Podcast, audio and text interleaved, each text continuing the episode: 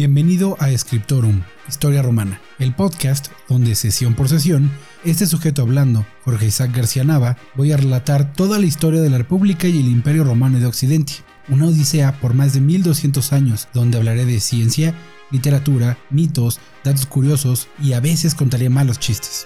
Comencemos esta travesía con una frase del escritor de comedias Plauto en el Miles Gloriosos.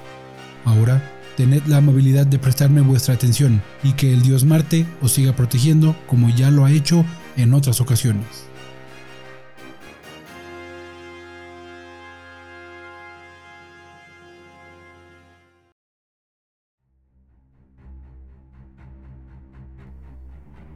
Sesión 8. Herencia de la monarquía, parte 2. La sesión pasada analizamos el estado de la geografía, economía, organización social y militar para el fin de la monarquía. Hoy tocaremos los temas faltantes, arquitectura y religión en la ciudad, así como entender las influencias extranjeras y la situación geopolítica de la península para el final de la monarquía romana. Durante este periodo, la ciudad recibió una enorme cantidad de recursos obtenidos de los enemigos vencidos. Estos se usaron en diversas construcciones que serán representativas. La cloaca máxima, el circo máximo, las murallas serbianas, los templos de Diana y el Capitolio para la triada capitolina, por nombrar algunos. La cloaca máxima fue un sistema de canal abierto con puentes para el traslado diseñado para drenar el agua del valle donde Roma se construyó. Esto aumentaba el tamaño de tierra donde se pueden construir otras cosas. La extensión territorial es crítica para entender el crecimiento de la ciudad. Roma tiene más de 50 hectáreas en su fundación. Para cuando las murallas se colocaron, abarcaba una zona de 426 hectáreas, haciéndola la mayor de la zona, y solo la segunda en Italia. También se construye el Circo Máximo, que, aunque no tiene el tamaño que tendrá después de los cambios hechos por Julio César, es la construcción más grande de la ciudad, y era donde se peleaban combates gladiatoriales, ritualísticos, religiosos. Pero más importante, es donde se llevan a cabo carreras de carros, el deporte favorito de los romanos durante toda su historia. Recordemos que el episodio del rapto de las Sabinas, llevado a cabo por Rómulo, es durante una ceremonia ecuestre, lo que nos dice que una tradición ecuestre existe en Roma al menos desde su fundación. Aunque el circo máximo no existiría en regla al menos hasta los últimos reyes romanos, y no con un tamaño enorme, pero el esqueleto de lo que sería existe al menos desde la monarquía, según John H. Humphrey. La última construcción de importancia que voy a mencionar es el templo para la triada capitolina, Júpiter, Marte, Quirino.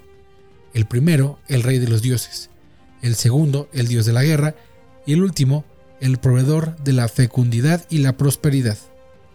Un culto que se repite en todas las culturas indoeuropeas y que indica las cosas que le importa a la gente del inicio de la Edad de Hierro. Vida, guerra y comida. Antes de la influencia etrusca en la región, los pueblos de Lacio adoran las cosas que los rodean como conceptos abstractos o fuerzas de la naturaleza, pero el contacto con los etruscos y posiblemente los griegos cambia la religión a figuras antropológicas y lugares sagrados, llamados numen, y que se limitan por líneas sagradas llamadas pomerium. La religión romana es un animal muy complicado, pero de forma muy general podemos dividirlo en dos tipos de ritos, el público y el privado. El público es el que hacían los sacerdotes como el Pontifex Maximus, y que adoraba a, por ejemplo, la triada capitolina, entre otros dioses que tienen templos en la ciudad. Esta tradición es la que más sufre transformaciones durante la monarquía, ya que los ritos se establecen durante el reinado de Numa, el segundo rey, y será cambiado muy poco a lo largo de la historia de Roma. Se agregan algunos dioses importados de las zonas conquistadas por la República y el Imperio, y eventualmente serán destruidos con la llegada del cristianismo. Los festivales religiosos romanos eran la parte más visible del culto, y eran demasiados como para explicarlos aquí. Pero el culto privado estaba dominado por la adoración de los lares y penates, que eran los espíritus que se dedicaban a rodear, para bien o mal, a una familia, y para su culto los jefes de familia actuaban como sacerdotes. Se les daban ofrendas de alimentos y bienes familiares, usualmente para aplacarlos y pedirles favores. En la Eneida, una de las cosas que Juno desea evitar es que Eneas lleve sus lares a Italia, lo que quiere decir que de cierta forma los lares son el espíritu de una familia. no necesariamente los antepasados, pero de alguna forma su esencia. Y es la religión la que nos da más herramientas para encontrar la influencia extranjera recibida durante la monarquía. Ya hemos mencionado que el culto iniciado por Rómulo es prácticamente el mismo que practican en Alba Longa, sumando el culto griego a Hércules, pero la transformación a dioses y no elementos fue determinada por las deidades etruscas. Luego, con el encuentro del panteón griego, los dioses romanos se transformaron de nuevo. Por ejemplo, la triada de dioses etruscos, Tinia, Uni y Minerva, llega a Roma como la triada capitolina mencionadas antes, Júpiter, Marte, Quirino, y con la influencia griega se transforma en la más conocida, Júpiter, Juno y Minerva. Estas dos culturas serán las más influyentes para entender los múltiples cultos religiosos romanos. Al final, lo más importante es saber que Roma tenía muy pocos dioses propios. Ellos adaptaban los de otras culturas, y eso hacía que los procesos de absorción de pueblos fueran más sencillos, evitando así guerras de religión. La llegada del cristianismo cambiaría esa visión. ¿Qué nos deja todo esto? La dinastía de Lucio Tarquinio Prisco realiza una serie de reformas importantísimas, y no podemos olvidar que ellos son etruscos. Entonces, podemos concluir que todo el periodo, sea real o no, es alegórico a una influencia, tal vez conquista, etrusca, que a la postre sirvió para que Roma dejara de ser una aldea agresiva y se convirtiera en la principal de Lacio. La influencia etrusca se ve no solo en la sociedad, sino en la religión, arquitectura, que son temas de los que hablaremos en la siguiente sesión. Es alegórico a una influencia o conquista etrusca, que a la postre sirvió para que Roma dejara de ser una aldea agresiva y se convirtiera en el principal poder de Lacio. La influencia etrusca se ve no solo en la sociedad, sino en la religión, la arquitectura y otros temas que ahondaremos en las siguientes sesiones. Pero hay otros elementos que los romanos adoptaron. La falange griega como formación militar y la formación de la Liga Latina también nos indica que Roma no vive en un estado de guerra absoluto, sino que solidifica sus esfuerzos militares con relaciones económicas y políticas. El hecho de que ciudades como Belles se opongan a Roma más de una vez indica que los romanos no siempre aniquilaban a su enemigo, sino que preferían una relación de subyugación, similar a la de Atenas con la Liga de Delos en Grecia. Encima de todo esto, la idea más aceptada en el presente es que estos reyes no existieron y son solo alegorías a los cambios y procesos experimentados por la sociedad romana en esos tempranos años de existencia. Gonzalo Bravo indica que solamente a partir de Tarquinio Prisco podemos hablar de reyes históricos.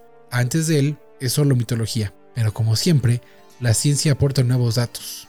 Durante una excavación en el año 2020, en la zona cercana a la Curia, se encontró un altar dedicado a Rómulo, y aunque inicialmente se dijo que era su tumba, la evidencia parece indicar que es solo un altar antiquísimo, lo que nos indica, al menos, que los mismos romanos adoraban la memoria no solo en su historia escrita, sino en su tradición religiosa.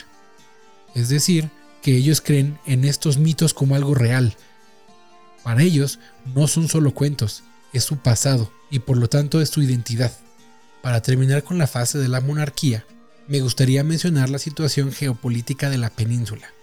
Y para ayudarnos, tenemos una obra de José Manuel Roldán Herbas, quien nos dice que para el siglo VII antes de la era común, ya podemos encontrar en la península italiana una serie de pueblos diferentes pero definidos, y que agrupamos en ciertos nombres para facilitar su estudio.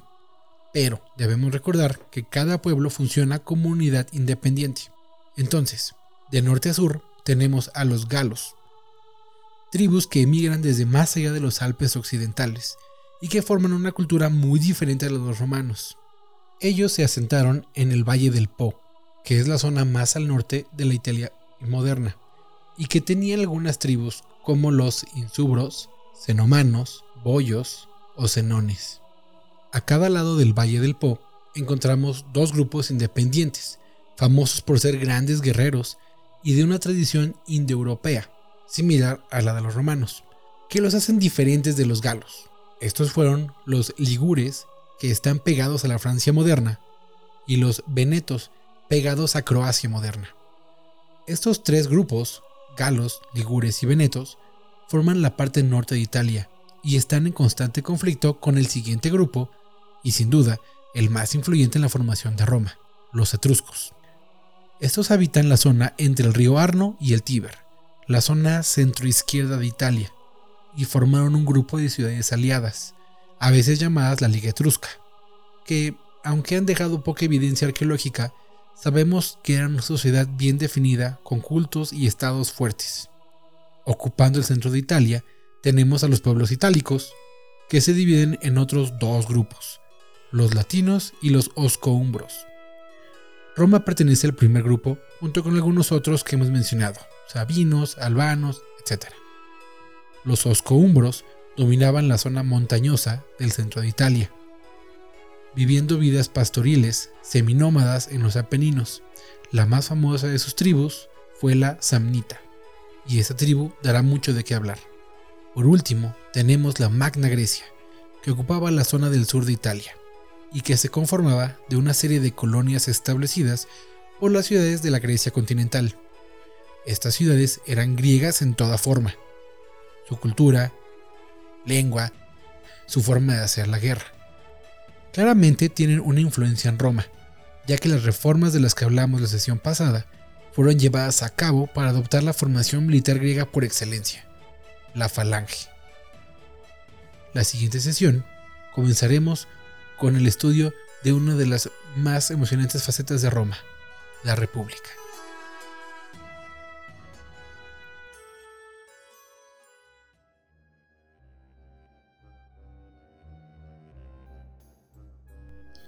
No olvides seguir las actualizaciones de este podcast en redes sociales. Escriptorum Historia Romana en Facebook y Twitter. Envía tus dudas, comentarios, sugerencias o si deseas convertirte en patrocinador al correo podcasthistoriaromana.gmail.com. Si no es mucho pedir, también puedes ayudar a este proyecto en Patreon en patreon.com diagonal historia romana donde puedes suscribirte con una cuota mensual para ayudar a crear estos episodios y de paso obtener algunos beneficios. Te deseo una buena semana. Nos escuchamos la siguiente sesión en tu podcast Scriptorum Historia Romana y cerremos con otra cita del genial Plauto en anfitrión. Ahora, distinguido público, un fuerte aplauso en honor y atención al soberano Júpiter.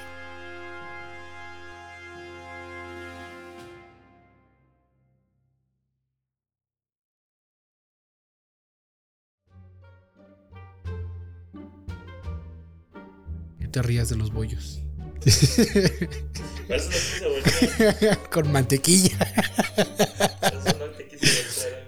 Yo quiero unos bollos con queso Filadelfia, por favor.